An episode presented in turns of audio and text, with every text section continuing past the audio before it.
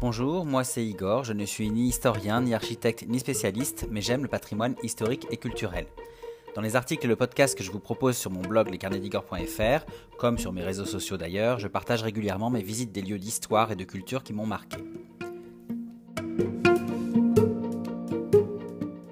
Dans cette bulle sonore, les carnets d'Igor vous emmènent à la découverte d'un monument parisien peu connu des touristes et pourtant typique du Paris haussmanien.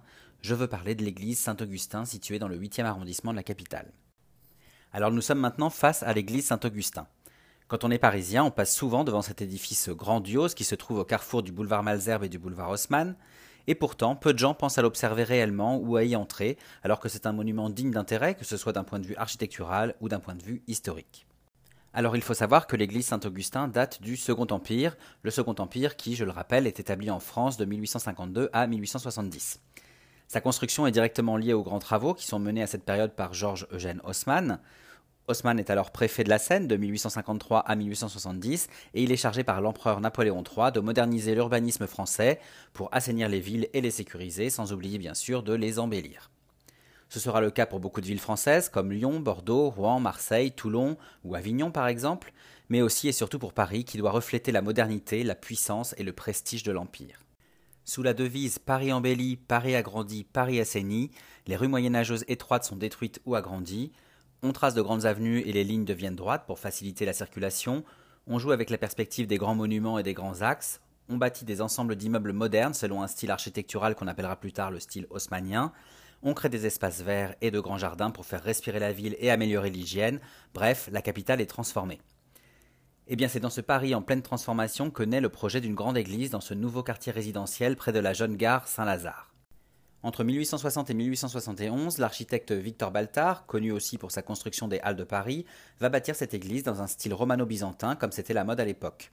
Le Sacré-Cœur, par exemple, dont la construction commence en 1876, est bâti dans ce style. Napoléon III est impressionné par le projet majestueux de cette église qui mesure 100 mètres de long et 80 mètres de haut, avec un dôme de 25 mètres de diamètre. Il décide alors qu'elle sera le lieu de sépulture des princes de la famille impériale, lui et l'impératrice Eugénie rejoignant plutôt les souverains français dans la basilique Saint-Denis. La chute du Second Empire après la guerre franco-prussienne de 1870 et l'exil de la famille impériale en Angleterre vont changer ses plans. Napoléon III, Eugénie et leurs fils vont tous les trois être inhumés dans l'abbaye Saint-Michel à Farnborough, au Royaume-Uni.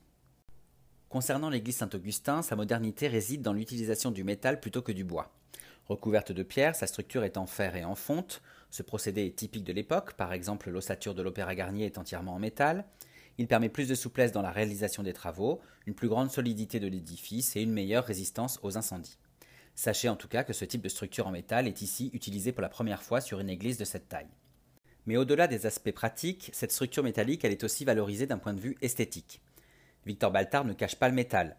Les voûtes, les piliers en fonte dorée, les colonnes ou encore le cœur circulaire, vous verrez que le métal est partout et bien visible à l'intérieur de Saint-Augustin. Cette utilisation du métal, ajoutée à celle de vitraux colorés, sans verre blanc, donne une atmosphère très particulière à l'église Saint-Augustin. Une atmosphère qui peut parfois paraître plutôt sombre, voire même austère. Enfin, pour mieux observer l'église Saint-Augustin, que ce soit avant d'y entrer ou en sortant, n'hésitez pas à prendre du recul pour la voir dans son entièreté. Vous pourrez observer son dôme et les quatre tourelles qui l'entourent, mais aussi sur sa façade, sous la rosace, Jésus entouré des douze apôtres, et dans les quatre niches qui encadrent le péristyle, vous verrez les statues de Moïse, Élie, Saint Augustin et Saint Thomas d'Aquin.